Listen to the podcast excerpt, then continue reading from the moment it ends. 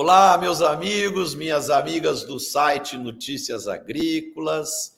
Boa tarde para todos. Estamos aqui para mais um programa Conexão Campo Cidade. E hoje com o time completo, reforçado por um convidado muito especial, nosso querido Marcos Matos, o grande líder aí da Secafé, que vem trazer para nós é, uma série de informações super atualizadas do desempenho do café do Brasil nas exportações e, e, e uma série de outros detalhes sobre essa importante cultura do agro brasileiro. O, o Marcos, eu quero começar o programa é, já te fazendo uma pergunta aí bastante acalorada, igual o clima hoje, o Marcos é, a China está chegando perto aí de um milhão de sacas é, que, o, que esse país está comprando da gente, né?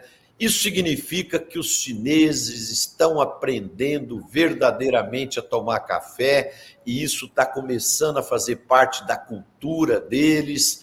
E posto isso, a gente pode sonhar voos bem mais altos, porque um país de 1,4 bilhão de habitantes, né, tem um potencial incrível aí de expansão de demanda do café. Olá, Marcelo Prado, olá a todos. Que saudade estava de vocês, de discutir assuntos tão importantes, tão relevantes e a todos que nos acompanham. Mas com certeza é, nós podemos até fazer uma análise um pouquinho mais longa aqui na série histórica, mais recente na nossa história, que é o período pré-pandemia. A China comprava 100 mil sacas do Brasil e nós fizemos muitos trabalhos por lá, até no ano de 2022, na Copa do Mundo, com duas grandes redes de cafeteria. Trabalhamos a parte estratégica na China para entender o perfil do consumidor, o que estava acontecendo exatamente. A Apex desenvolveu um grande estudo do qual nós apoiamos e chegamos a índices importantes, isso em 2021 de que 300 milhões de chineses já conheciam o café. E era parte da cultura dos mais jovens, dos ambientes corporativos, porque o café é símbolo do Ocidente. As pessoas entram numa cafeteria para se sentir globalizado, é símbolo de status social.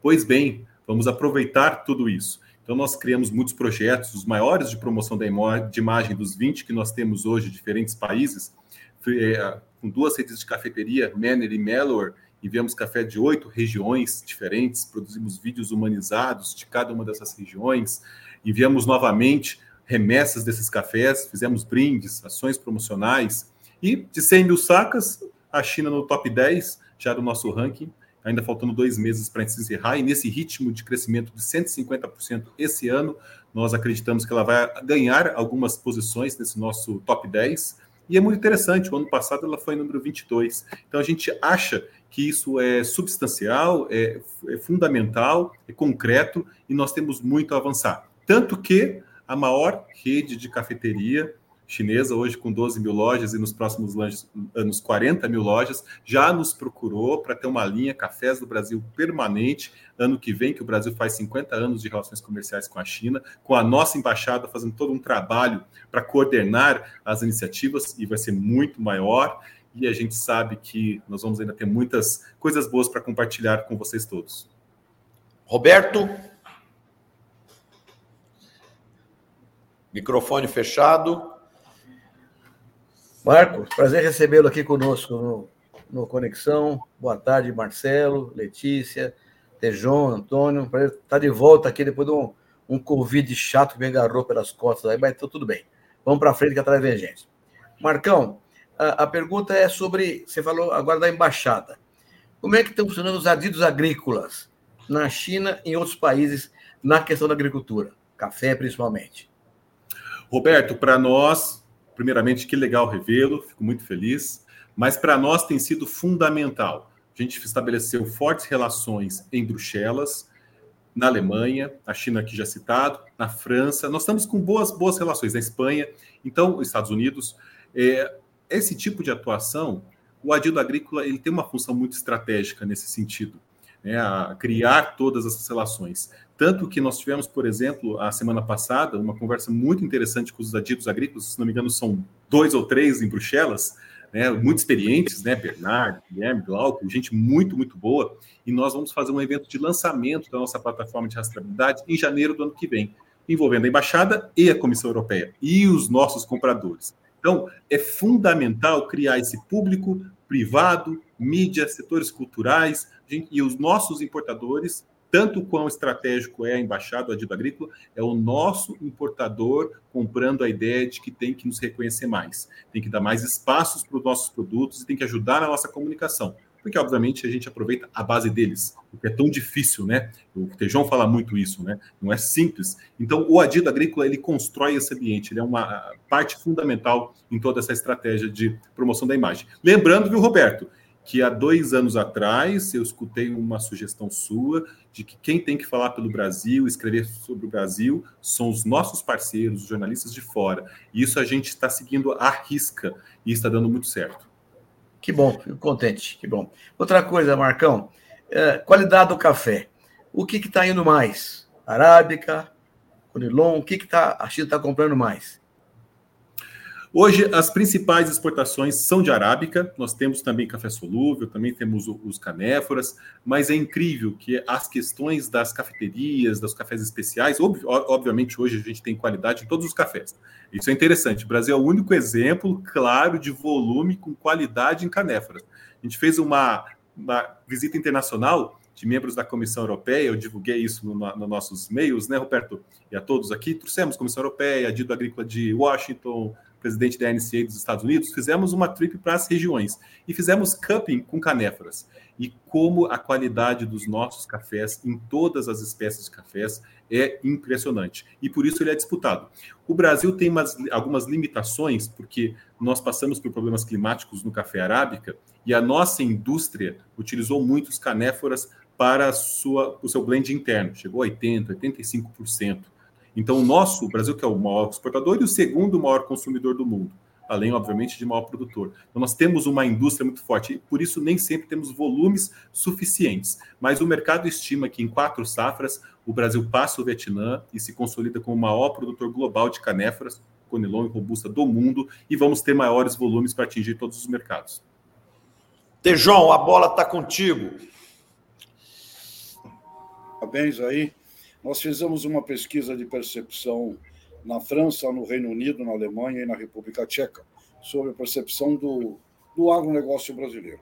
E o único produto que apareceu mencionado, essa pesquisa foi feita junto a cidadãos, a jornalistas e a, ao sistema de distribuição da Europa. O único produto mencionado foi o café. Portanto, não só é um, um produto que nós temos aí mais de século, porém, ele é revelador, sem dúvida alguma, dessas iniciativas, eh, Marcos, que você está falando que, que realiza. Então, eu gostaria que você no, no, nos ajudasse aqui, porque o que você está fazendo é o que o Brasil inteiro precisaria fazer, é o que várias cadeias produtivas precisariam fazer. Então, como é que vocês estão fazendo, com que verba, com que dinheiro, né? porque sem verba você não faz, como é que vocês fazem algo que todas as cadeias produtivas teriam que fazer e, pelo jeito, é vocês que estão dando um show nisso, Marcos. Conta para a gente aí o, o segredo. Tejão, bom, primeiramente, eu sou um aluno de vocês todos, né? Então, eu não deixo escapar nenhum bom conselho, nenhuma boa recomendação. Estou sempre atento, todos os, todos os tópicos que vocês questionam e discutem. E para nós, Tejão, é fundamental a importância usar a criatividade. Né? Então, vou dar aqui alguns exemplos que para nós a gente conseguiu fazer muito mais com menos recursos. Vou dar o exemplo da reunião do, G, do G20 na Itália em 2021. Os líderes globais visitaram a embaixada brasileira. O que, que nós pensamos? E a embaixada, o Adido Agrícola, de novo, que o Roberto mencionou, né? Um mês antes, preparamos a exposição Cafés do Brasil. Todos os líderes globais passaram pela nossa exposição. E a televisão italiana nacional, em horário de almoço, fez uma entrevista ao vivo. Quanto custaria isso se a gente fosse atrás para passar na Itália inteira, nosso terceiro maior destino?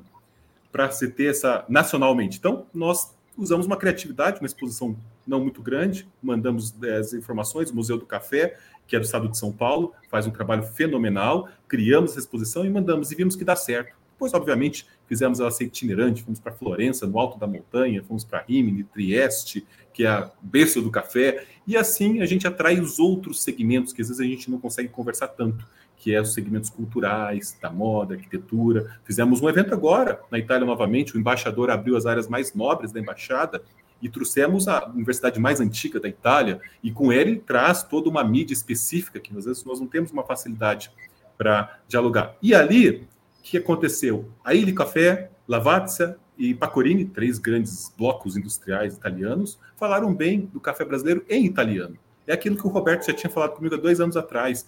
Não adianta a gente, a gente tem que bater na tecla da sustentabilidade, que o produtor merece reconhecimento. Mas quando o nosso importador fala isso, e tem um impacto muito maior. Aí ele lançou um café de agricultura sustentável do Cerrado Brasileiro, fantástico, e disse o seguinte: olha, imagina essa foto aqui, estou te mostrando, não precisa ter legenda, porque produtivo com sustentabilidade só pode ser do Brasil, não pode ser de nenhum outro país. E são 60 países produtores de café no mundo. Isso não tem preço, porque ele tem a própria base dela, no país tão tradicional, o seu Ernesto Williams, sociedade italiana, o orgulho pelo expresso, e ele, a gente tem que realmente dar o crédito por, por isso, né, das máquinas e o expresso. Então a gente tem que aproveitar isso. E vou dar outro exemplo simples, que é o Paris Coffee Show, que obviamente não é uma feira tão grande, mas que me colocou online para 16 mil franceses. Eu não me recordo a chance que eu tive de falar para tantas pessoas isso em 2022. E isso foi muito importante, que em 2023 nós já fomos apresentados com base no estudo do balanço de carbono do café, que é carbono negativo, que coloca o Brasil apto a ser elegível para os projetos. Então, é, tudo isso vai sendo gerado uma massa crítica muito interessante. Da mesma forma como os outros países, a gente vai medindo a forma mais adequada. A Argentina, nós temos um torrefador de mais de 100 anos, muito tradicional no país. Ele queria desenvolver ações com o Brasil pois hoje ele usa o nosso selo de sustentabilidade e o logo Cafés do Brasil, desde que mais de 90% do café de todo que ele compra seja brasileiro. E destaque no rótulo Origem Brasil, destaque as nossas qualidades, puxa as histórias das regiões onde ele, ele adquire, né, da origina. Então, a criatividade, Tejão, fazer mais com menos. Hoje são apenas recursos dos nossos membros e dos nossos parceiros, porque os nossos parceiros, eles dividem a conta com a gente. Por isso que eu sou assim muito cuidadoso ao, ao, criticar europeus, porque é como criticar o Brasil, né? Não somos nós que causamos problemas para o agro, pelo contrário, a gente é a solução. Mas o europeu é um sistema em que o voto ele é voluntário, ou seja, só os extremos é que, que participam desse processo. E o privado fica numa situação muito difícil. Essa lei nova da União Europeia, UDR, a multa de 4 até 4% no faturamento vem no nosso importador, na indústria. Eles é que estão preocupados, mais que a gente. A gente está preocupado porque a gente tem a nossa própria lei, a gente merece mais reconhecimento. Mas o grande peso e o risco está no pescoço deles.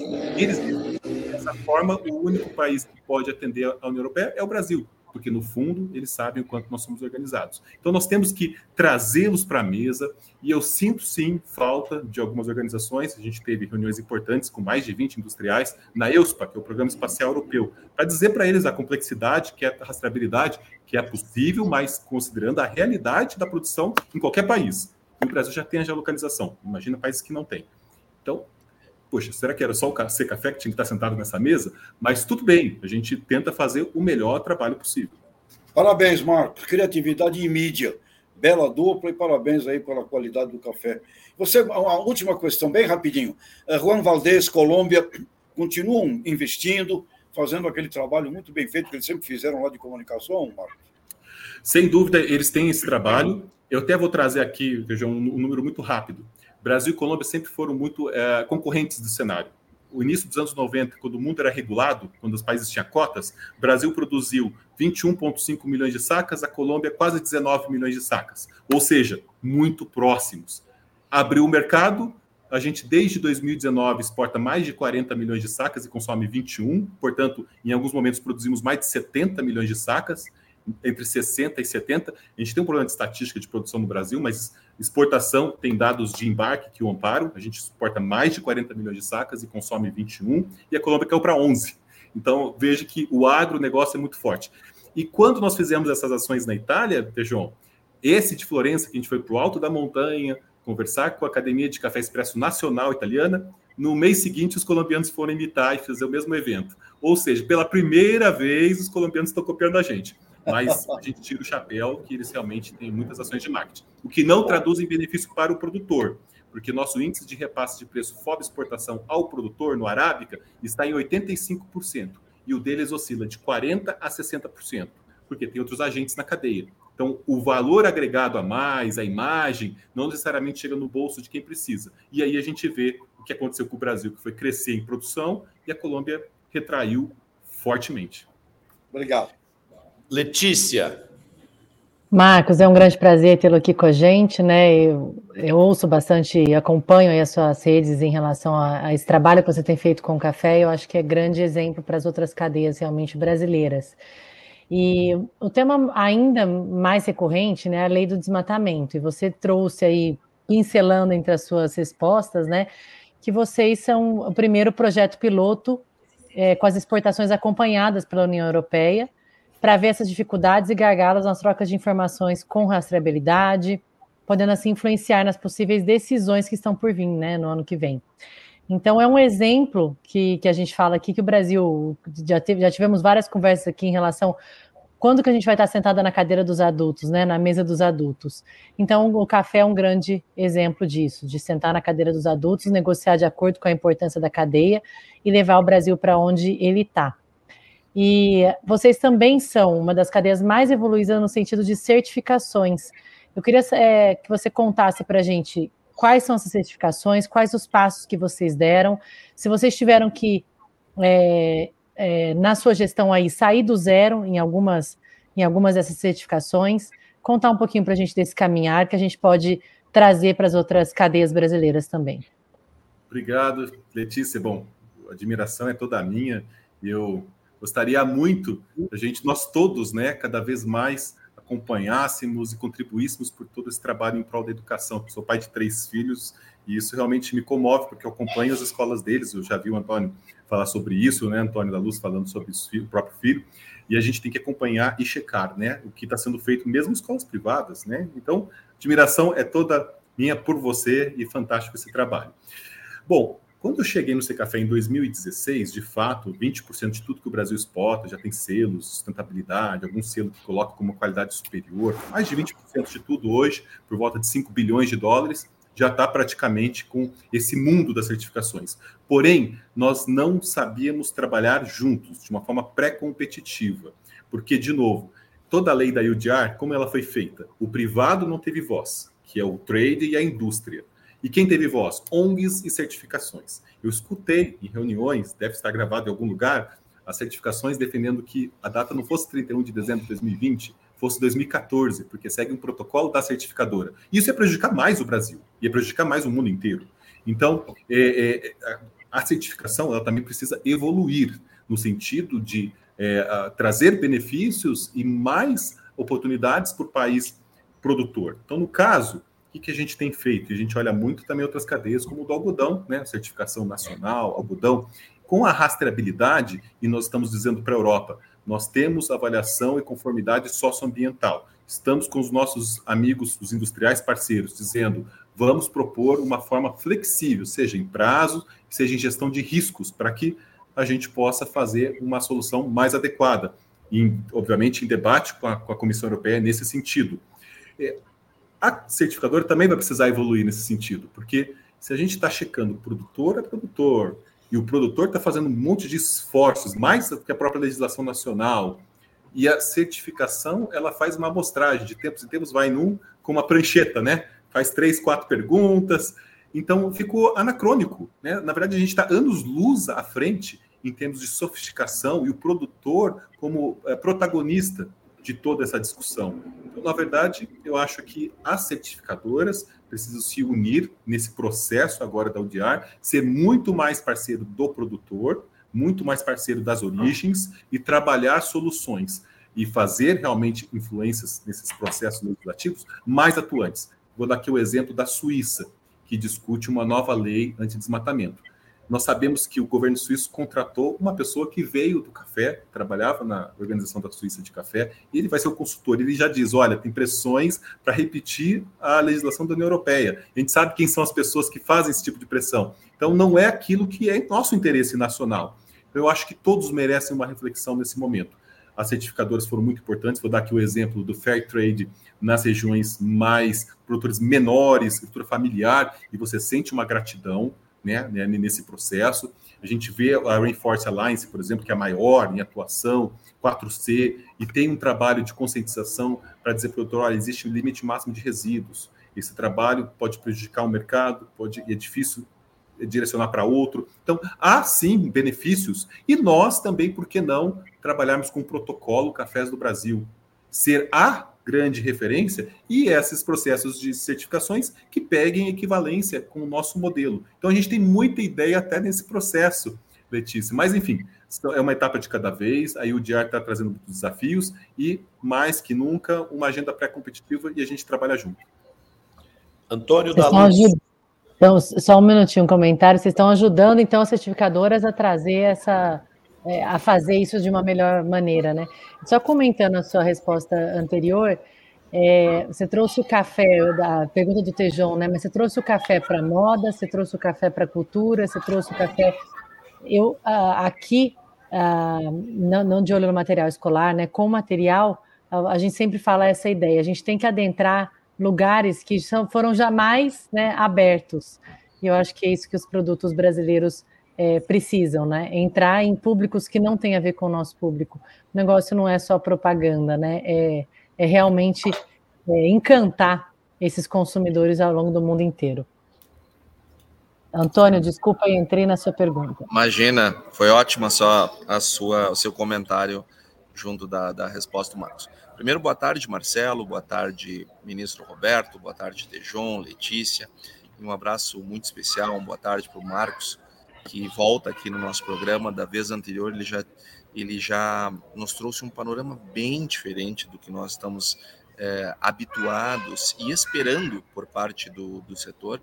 Nós vimos um café bem desenvolvido na sua linguagem, nos seus acordos, nos seus acertos internacionais. Isso, sem dúvida, é uma. O café tem se tornado uma referência nessa, né, nessa comunicação, nessa abordagem e nessas negociações multilaterais que envolvem o Brasil. Marcos, eu gostaria de fazer um primeiro um comentário e na sequência eu quero te fazer uma pergunta. O comentário que eu quero fazer é o seguinte: eu estou preocupado, honestamente, com a uh, com o que está acontecendo com a economia global. Nós, nós estamos é, caminhando, não sei se vamos entrar em recessão global, mas nós estamos caminhando para isso. É, todos os indicadores que nós temos para monitorar é, futuras recessões estão apontando para um cenário desses. E nós sabemos que em, em recessões nós costumamos ter queda de preço de commodities, isso é, uma, é um reflexo natural, é, mas alguns produtos têm queda de demanda e outros não. Café costuma ter queda de demanda, algodão costuma ter queda de demanda, carnes costumam ter queda de demanda, ao passo que outros grãos não costumam ter queda de demanda, só queda de preço. Num cenário é, de, de, incerteza, porém com risco elevado, é, cada acordo feito, cada é, é marca reforçada, cada canal azeitado para venda conta ponto. Cada movimento, cada passo dado na direção é, de vender mais e melhor conta muito ponto. Então, é, meu primeiro comentário é que vocês estão no caminho certo e eu espero que outras outras cadeias também sigam essa linha. A minha pergunta diz respeito à COP. Eu queria saber se, qual a expectativa que vocês estão tendo enquanto setor, enquanto posicionamento internacional, eh, durante e após a COP. O que, vocês estão esperando da COP e para que vocês estão se preparando, sabendo que estamos à porta da COP? Vamos lá, Antônio. Bom, sempre muito preciso nos seus comentários. E eu queria só reforçar um ponto que você já é, é, iniciou a, a, no seu comentário sobre a recessão. Eu quero que compartilhar com vocês todos que eu mudei muito a minha forma de pensar após essas experiências em cada país. É, eu, particularmente, pensava que nós tivéssemos países muito ricos, em que as pessoas realmente tinham condições de fazer né, aquisições, produtos de maior qualidade, né, toda uma população voltada para a qualidade, para certificações. O que, que a gente tem visto? Né? Vou dar aqui o exemplo do motor da economia da Europa, a União Europeia, a Alemanha.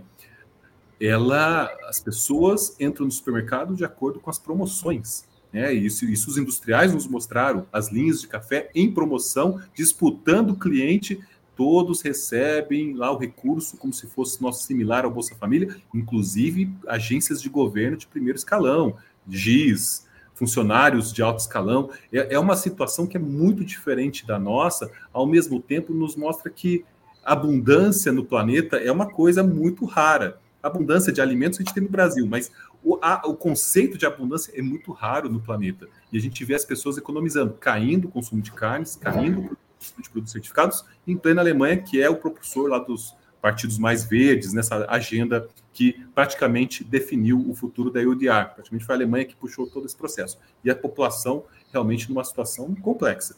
E nessa situação, muitas vezes, não é o café de mais caro, o café de qualidade, muda-se o blend. É aí que os canéforas são mais competitivos. E até mesmo os cafés especiais do Brasil, porque os cafés, por exemplo, especiais na, na Costa Rica, que eram famosos no mundo, tem custo de produção de 3 dólares, a bolsa é 1,70. Então a gente consegue produzir café de qualidade, finos, com selos e tudo que for necessário, com pontuações da mesma forma, de uma forma muito mais competitiva. E isso faz toda a diferença no mundo.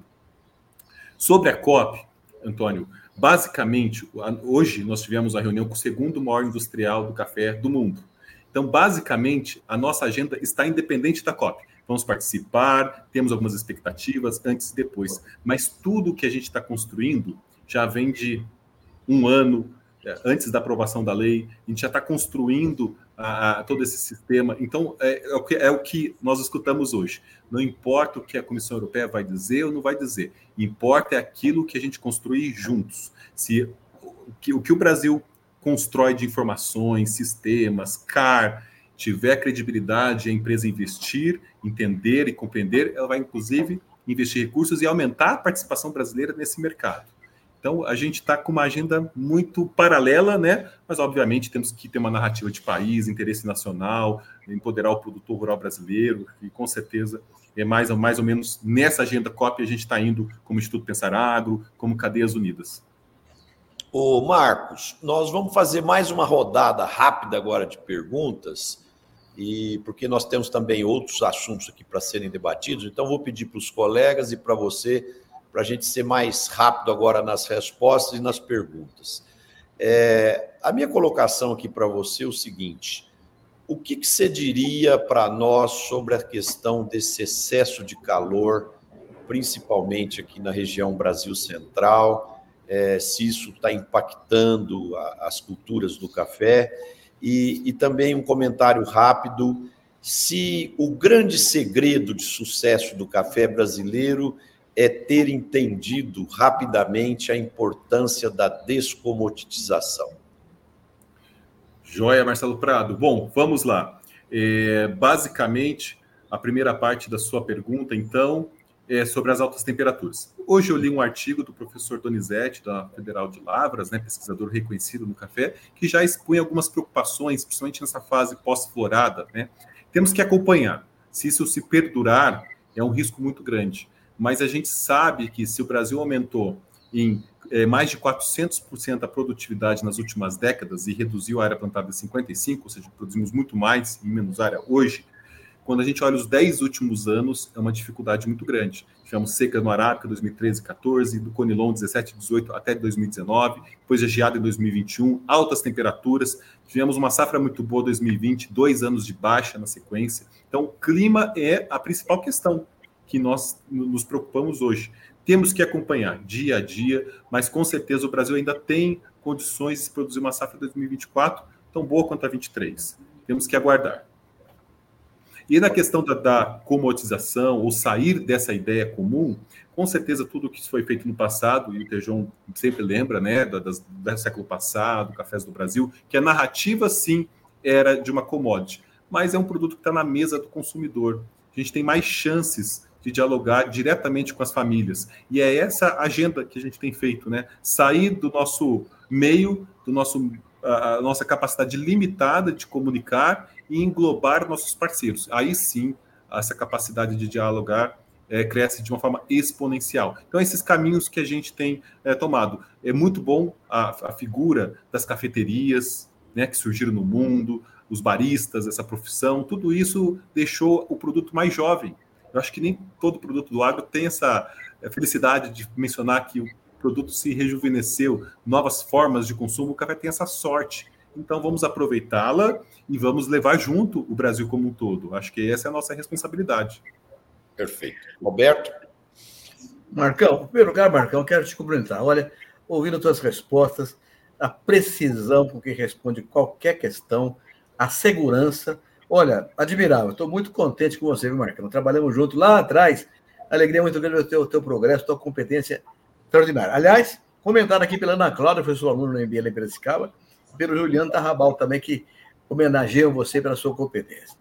Mas, Marcão, é, uma, uma questão que me é, incomoda um pouquinho é o seguinte: nós, quando assumimos a agricultura, tinha um estoque gigantesco de café velho, até branco café, sacaria apodrecida, ruída de raça. Você lembra aquele? Eu limpei aquilo, vendi tudo, que tinha quase 5 milhões de sacos, para limpar o estoque público que ficava pressionando o mercado. Né? Cada um esperava é, chegar a água do pescoço para depois ir comprar café. Limpamos aquilo, também fizemos, você se lembra, fiz aquela questão de leilão de opções de café, um milhão e meio de sacos. Nós triplicamos o preço do café naquele período lá. Então, eu tenho duas perguntas para você nessa, nessa sequência. Número um, quanto por cento da área de café do Brasil é irrigada hoje? Que é uma política pública fundamental. E segundo, como é que você está hoje relacionado com o governo? Com o CNC, com o secretário de Política Agrícola? Como é que está a relação do café com a turma do governo? Roberto, muito obrigado pelas suas palavras. fico muito feliz mesmo, porque você é meu mestre, né? A gente tem orgulho em falar que a gente precisa na vida de bons mentores, né? e vocês todos têm sido uma grande referência para mim, e eu considero muito tudo isso. Vou começar pela última parte. Governo, ministério, as organizações, a gente faz parte do CDPC, né? Quando foi instituído o IBC lá atrás, nos anos 90, 89, 90, né? O CDPC veio para substituir, tem a presença do governo e as organizações do café, CNC, CNA, do lado da produção, a BIC, a BIX, do solúvel, e C Café, do lado da indústria e exportação. E esse processo tem amadurecido ao longo dos anos. Talvez alguns anos atrás a relação era assim de reciprocidade, de amizade, mas hoje é de parceria. Tanto que o Funcafé, que é o fundo que é destinado à cafeicultura de mais de 6 bilhões de reais, para linhas de pesquisa, para promoção da imagem, né, para as linhas de custeio e comercialização, é, depois de muitos anos, a gente conseguiu voltar a ter umas rúbricas e recursos para essas ações. Portanto, se até hoje a gente usou recursos unicamente do Secafé, nós não tivemos apoio da PEX, por exemplo, nesses anos todos, nesses 20 países, mas vamos ter agora recursos do Funcafé, obviamente começando já para o ano que vem. Então, acredito que todas as organizações do café concordaram pra, com isso. Então, nós estamos no momento melhor. O Fávoro assinou essa parte, então os recursos já vieram separados para o ano que vem. Né? Na, na, na sua época, né, Roberto, já tínhamos esses recursos, esse apoio, mas ficamos muitos anos, praticamente décadas, uma década sem esse tipo de, de, de recurso para se fazer promoção da imagem. E a pesquisa da Embrapa Café, que recebia menos recursos do que precisava no consórcio de pesquisa café. Recebia 7, precisava de 12 milhões, enfim. E a gente quer melhorias, melhorias no processo de pesquisa, com governança, com... a gente tem que olhar para frente, né? Tudo que a gente fez até hoje, temos que querer mais e objetivar muito mais. É, é, nesse sentido, Roberto. É a sua primeira parte, Roberto, uh, da sua pergunta, desculpa. Irrigação. De irrigação. Roberto, eu vou levantar esse número corretamente. Acredito que hoje esteja entre 15% a 20% do parque cafeeiro. Bastante. Cada das áreas mais novas que são nesse contexto né, já da preocupação climática, novas áreas já vêm com tecnologia, já vem com sistema de irrigação, mas nós temos 2,1 milhões de hectares de café hoje é, no Brasil, então acreditamos aí que não vai passar de 20% as áreas irrigadas. Obrigado, Marcão. Tejon. Muito bem, Marcos. Olha, parabéns você. É, eu creio que está representando aqui o melhor exemplo de marketing é, de uma cadeia produtiva do país a nível internacional. Você falou algo muito importante. Você disse que o consumidor ele espera preço e qualidade. A pesquisa que nós realizamos agora na Europa disse a mesma coisa. o consumidor espera preço e qualidade. Qualidade muito também voltada ao aspecto de evitar riscos, significa qualidade da originação ambiental, da sustentabilidade e tudo isso. Então, é preço e qualidade. E parabéns ao café, que eu consigo tomar uma xícara de café na Dona Maria, aqui na porta do metrô em São Paulo, por 50 centavos. E já paguei uma xícara de café 15 euros lá em Milão. Então, o café consegue, vai, desde a base mais popular até as maiores exigências. E acho que aqui vai uma pergunta para você. É, alguma marca brasileira está chegando na gôndola ou ainda não? Olha, Tejon, é, bom, obrigado pelas considerações, né? É, nós temos algumas empresas, temos aqui o exemplo da Três Corações, algumas parcerias. Nós fizemos ações de promoção da imagem no Chile recentemente, que é um mercado que cresceu 70% de um ano para outro. E em cafés especiais cresceu 400%. É um número já expressivo, já é um cliente importante do Brasil.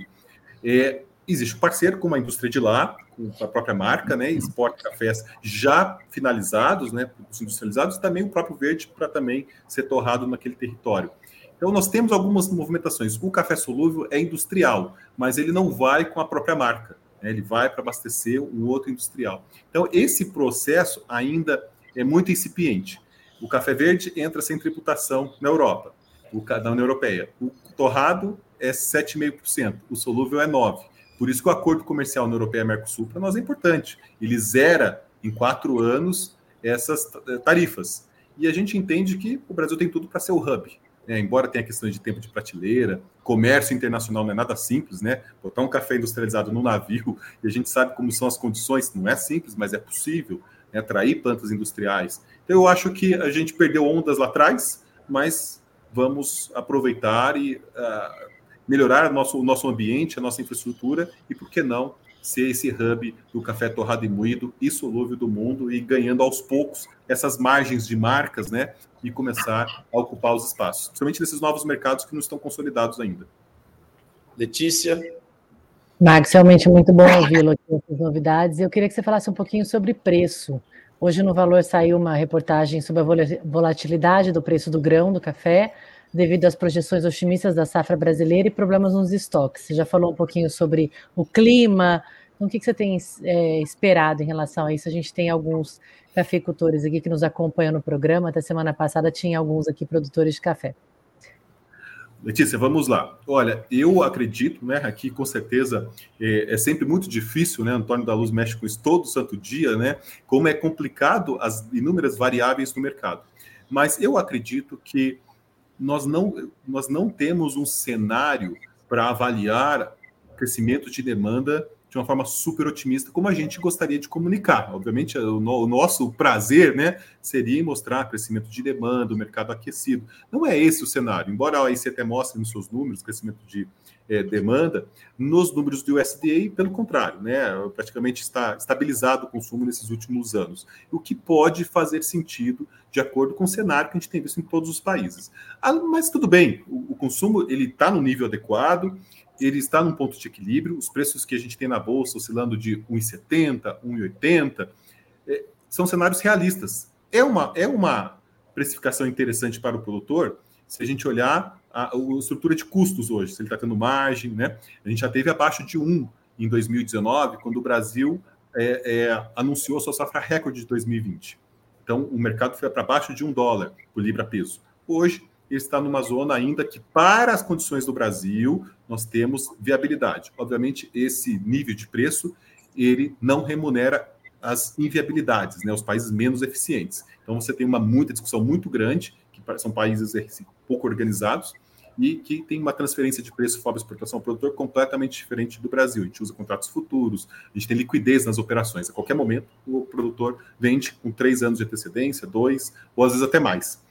Então, eu penso o seguinte, que o produtor tem que fazer as contas, fazer seu planejamento, não cair em ladainhas de que o mercado vai melhorar muito. Claro que a safra brasileira, essa, esse risco da alta temperatura que o Marcelo Prado lembrou aqui, é um fator que tem que ser, sim, analisado. É, obviamente, algum tipo de influência isso sempre vai ter, mas a gente tem que ser pés no chão, né, com as informações que a gente tem hoje, se tem viabilidade, se tem margem, sem grandes movimentações. Temos Antônio, um comentário aqui. rodada. Temos um comentário aqui, Marcelo, de, um, é, de uma pessoa que está nos assistindo, Tatiane Ferrarini.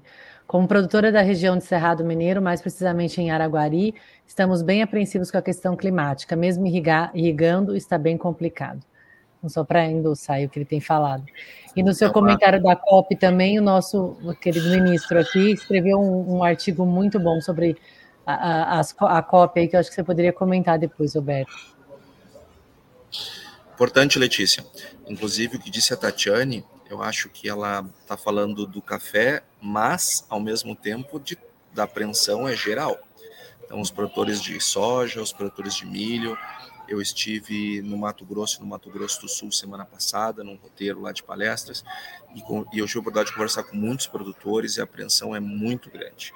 Nós já temos uma safra de soja é, que está lutando é, agora nós temos já uma dificuldade dada para a implantação da safra de milho, segunda safra, em virtude do atraso da soja. Então, essa apreensão que a Tatiane trouxe aqui com as questões climáticas para o café, eu, eu estenderia aqui para todos os grãos, porque está todo mundo com muita dificuldade. Quais são as ações de vocês, Marcos, ou a visão de vocês em relação ao mercado interno. Nós estamos falando bastante de mercado externo, que é um mercado, logicamente, a ser explorado e difundido, mas e o mercado interno? Como é que vocês estão vendo essa, é, é, é, essa gourmetização do, do, do, consumo de um produto que é bem brasileiro, que tem a cara do brasileiro, não que tenha surgido aqui, mas caiu no gosto do Brasil. O café faz parte da nossa cultura, dos nossos valores mas nós tomava café de qualquer jeito e agora nós estamos evoluindo. Você, vê, você acha que isso é uma coisa de nicho ou é algo mais abrangente? Olha, Antônio, a gente vê no Brasil é, uma possibilidade de atingir, atingir todos os gostos e todos os bolsos. Quando você entra numa rede de supermercado, você vê todas as qualidades de café na gôndola, de produtor, com algum selo de sustentabilidade, pontuações, aqueles selos da ABIC, né, que nos é, é, mostra diferentes condições. Então, isso para nós, a gente vê que há um espaço. Claro que o Brasil, 96% de todo o nosso café é tradicional. É aquele café né, que a gente encontra que realmente é viável para a maior parte dos brasileiros. Então, o Brasil tem muitas oportunidades obviamente, um mercado mais tradicional, mas também nos grandes centros, as cafeterias, isso tudo está caindo no gosto. Então, nós temos espaço para tudo no Brasil. Bom, gente, vamos agora colocar com mais detalhes esse ponto que o Antônio colocou aqui agora, que é essa questão do clima afetando a nossa importante cultura também dos grãos. Né? É, existe um atraso já generalizado no plantio da soja, existem perdas de plantio. É, conversei hoje com uma empresa é, que produz sementes de soja. É, existe hoje uma demanda adicional para replantios, já evidente, e temos aí que olhar para o futuro da safrinha de milho, né, que também tem um papel muito importante na safra brasileira de grãos como hum. Então, eu queria é, ver como é que você está vendo esse contexto aí, Roberto. Marcelo, eu não, não vejo com alegria, não, nem com tranquilidade. Ao contrário. O, o único estado que está mais ou menos em dia com o plantio é o Paraná. Falei hoje no Paraná, de fato, está praticamente é, empatada a demanda por área plantada em relação ao ano passado, e esse está tudo mais ou menos do mesmo tamanho. Mas no resto do Brasil, está atrasado de fato mesmo, e, e, tem gente já perdendo plantio de soja em algumas áreas do país, no Mato Grosso, é, no Mato Grosso do Sul, no Tocantins, no Maranhão. Na Bahia tem um atraso muito grande. Então, o que está acontecendo, o Rio Grande do Sul, ao contrário, excesso de chuva, sofreram muito lá, o Antônio sabe muito melhor do que eu, é bom falar, choveu tanto que não conseguiram colher a, a safra de inverno ainda completamente, trigo, etc. Então, impactou o plantio da safra de verão. Está com área muito pequena ainda plantada. Até a semana passada, tinha só 3% da área total ser plantada, já plantada no Rio Grande do Sul. Até sábado passado. Semana já tem mudado alguma coisa. Mas uh, até, perdão, até segunda-feira da semana passada, que eu tive a notícia da Conab. Hoje deve ter uma mudança em relação a esse assunto. Mas, de qualquer maneira, há, uma, há, uma, há um atraso, você colocou muito bem o problema da, da safrinha, da segunda safra de milho. Eu tenho conversado com o pessoal do Ministério da Agricultura e também das cooperativas. Ele diz o seguinte: até agora, apesar do atraso, apesar de estar com dificuldade de plantar, perder alguma coisa, até agora não dá para afirmar que tem perda significativa de produção de soja. Ainda não dá para afirmar. Mas, continuando dessa forma, as coisas vão piorar.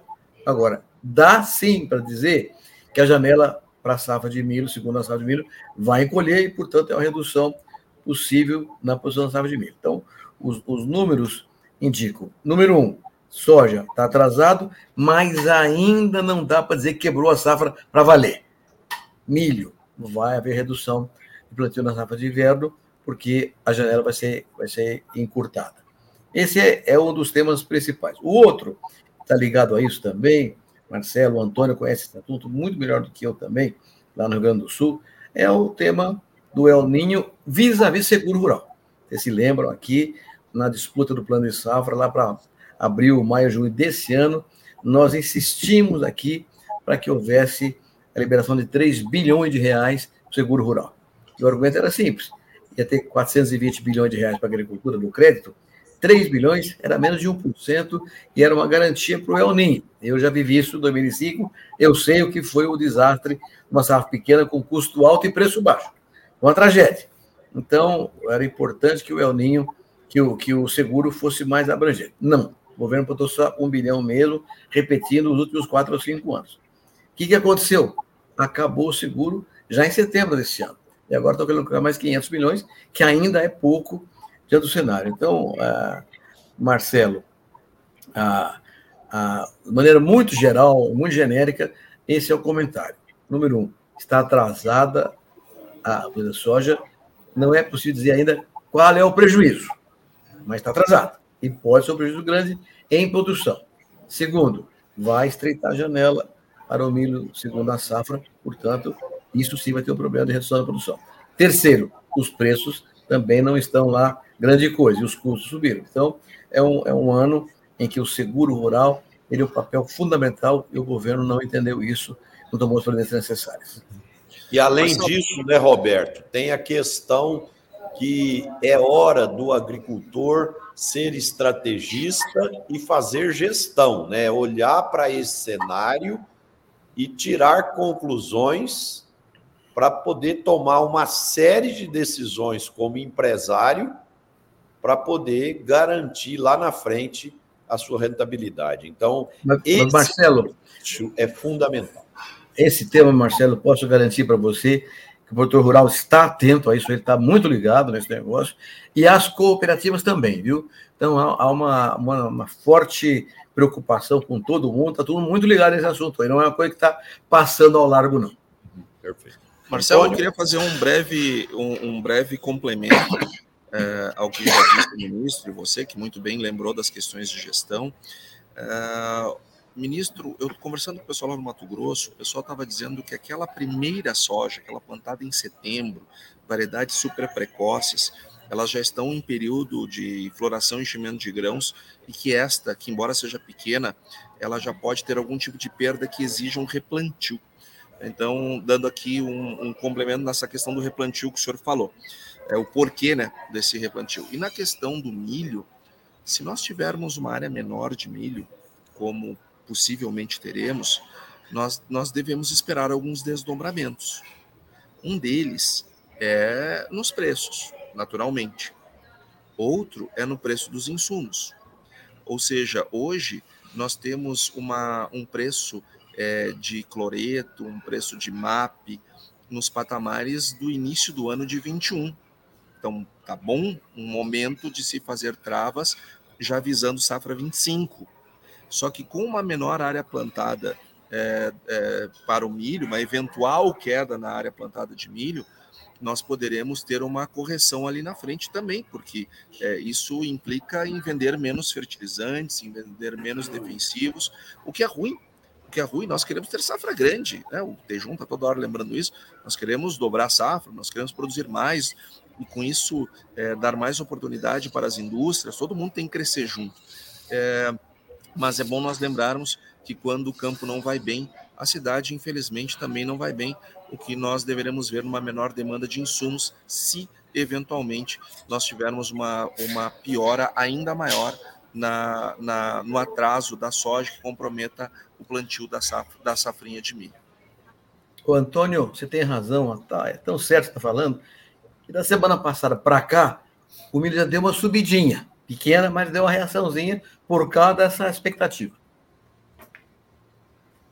Letícia? Marcelo, eh, eles abordaram bastante esse tema. Eu queria trazer um outro tema aqui, que foi aprovado recentemente na Comissão do Meio Ambiente, projeto de lei que cria o Sistema Brasileiro de Comércio de Emissões, né, regulando o mercado de carbono no Brasil. Hoje em dia existem 36 mercados de carbono no mundo. E a questão de fora do agro é por que, que o agro está fora né, dessa, dessas regulamentações. Então, uh, mais uma vez, é a complexidade nossa é, na falta de métricas e metodologias para mensuração dessas emissões, porque a gente tem que sempre computar não só o que a gente emite, mas o que a gente capta. Né? A gente sabe que a, a planta, através da própria fotossíntese, é, capta carbono, as suas raízes fixam esse carbono no solo, que fica lá por centenas de milhares de anos. Então, até a gente conseguir todas essas métricas é, que a gente consiga mostrar essa sustentabilidade brasileira, né? Mas é sempre há essa questão de, fo de fora do agro nos questionando aqui. Eu resolvi trazer. Teve uma matéria na Forbes Agro essa semana é, muito boa em relação a isso. João? Muito bom.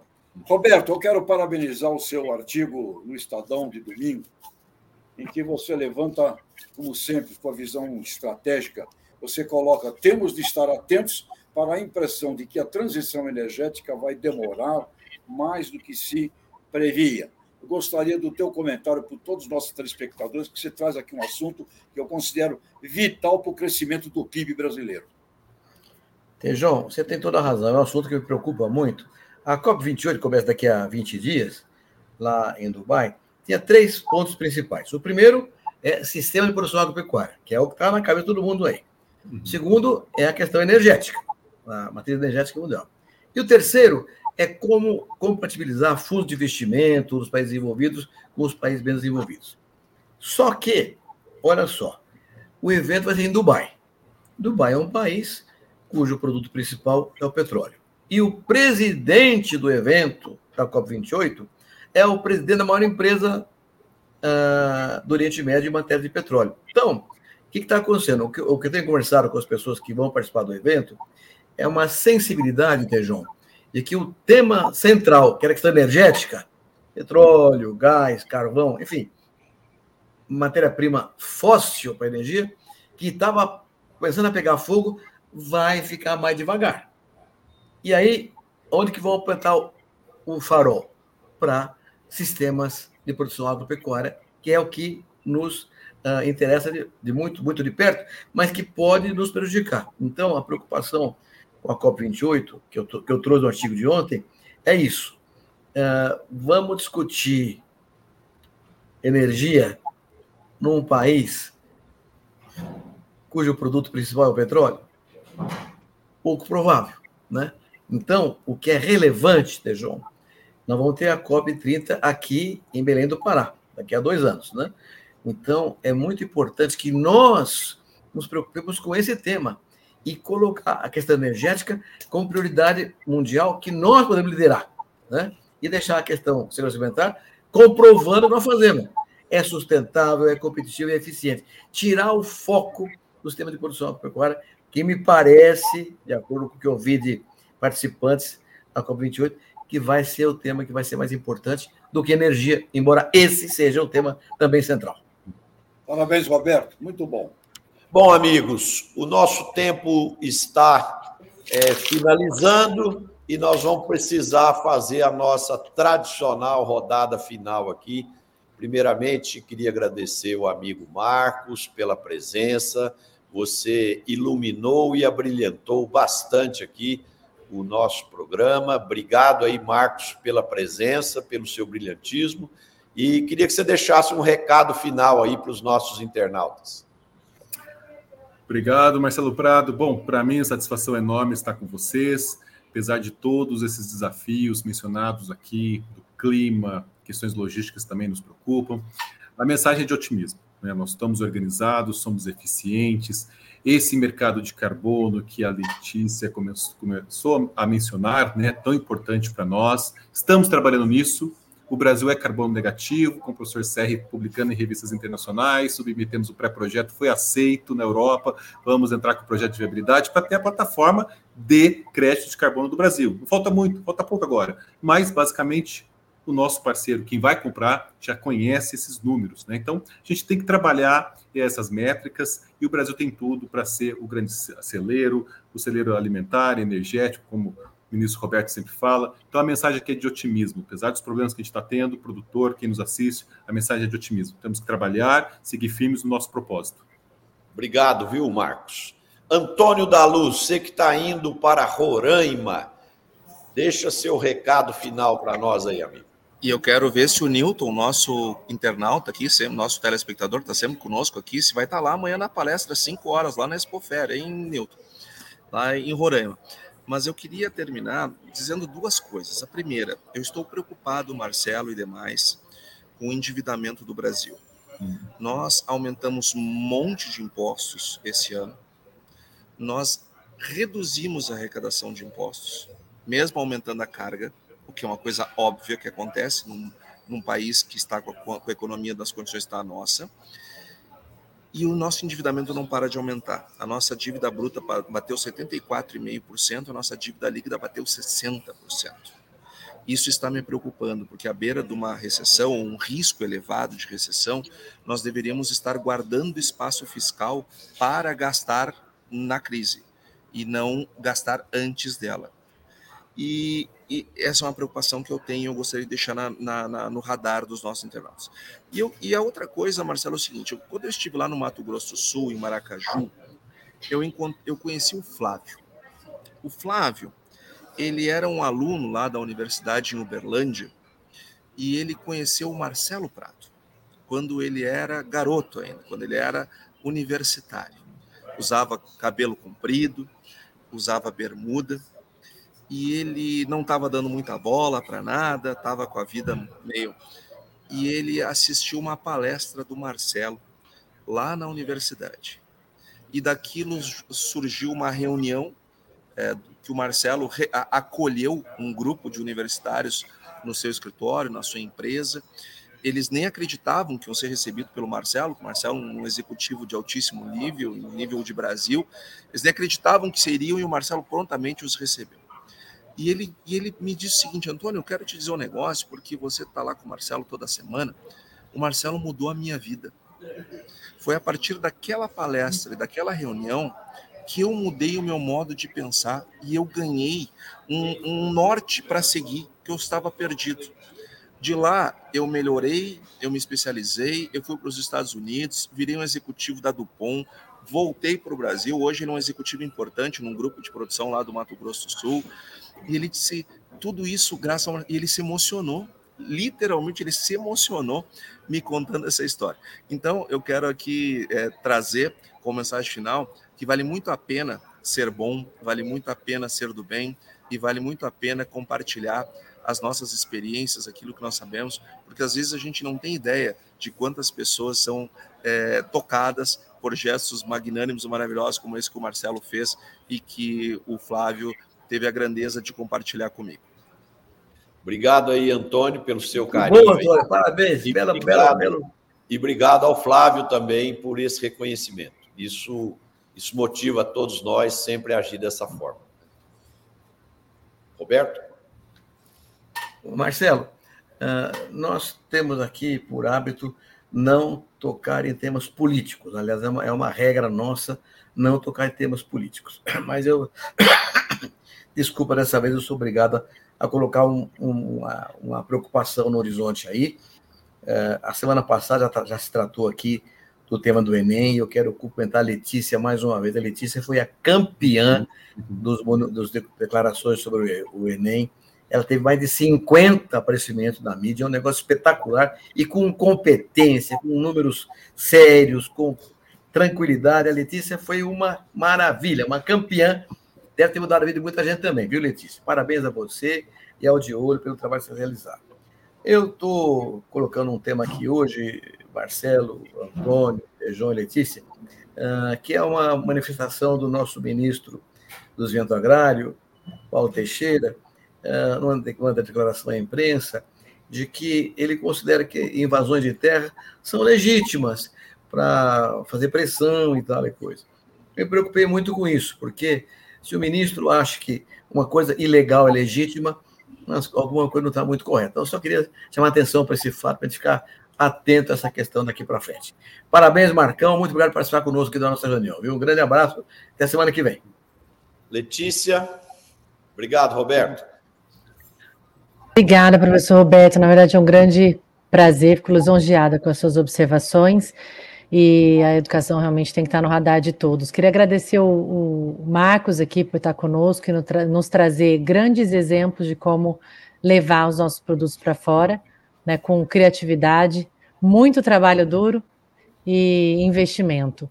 E comentar aqui por final, né, o Antônio trouxe um, um ponto também é, complicado, né? Que se a gente não cuidar do nosso equilíbrio fiscal, ele é a única condição, né, que vai garantir que a gente tenha um bom desempenho econômico, que a gente possa garantir é, que a gente tenha essa melhora nos indicadores, que a gente tenha é, consegue cuidar da, da, da, da, parte social e se a gente não cuidar do equilíbrio fiscal, se a gente brincar com isso, o resto não vai dar certo.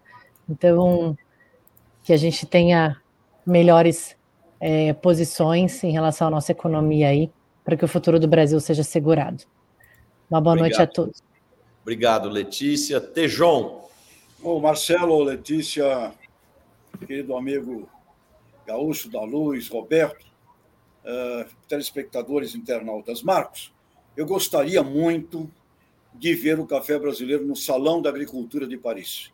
O Salão da Agricultura de Paris acontece em final de fevereiro, 23, 24, 25, 26, 27 de fevereiro.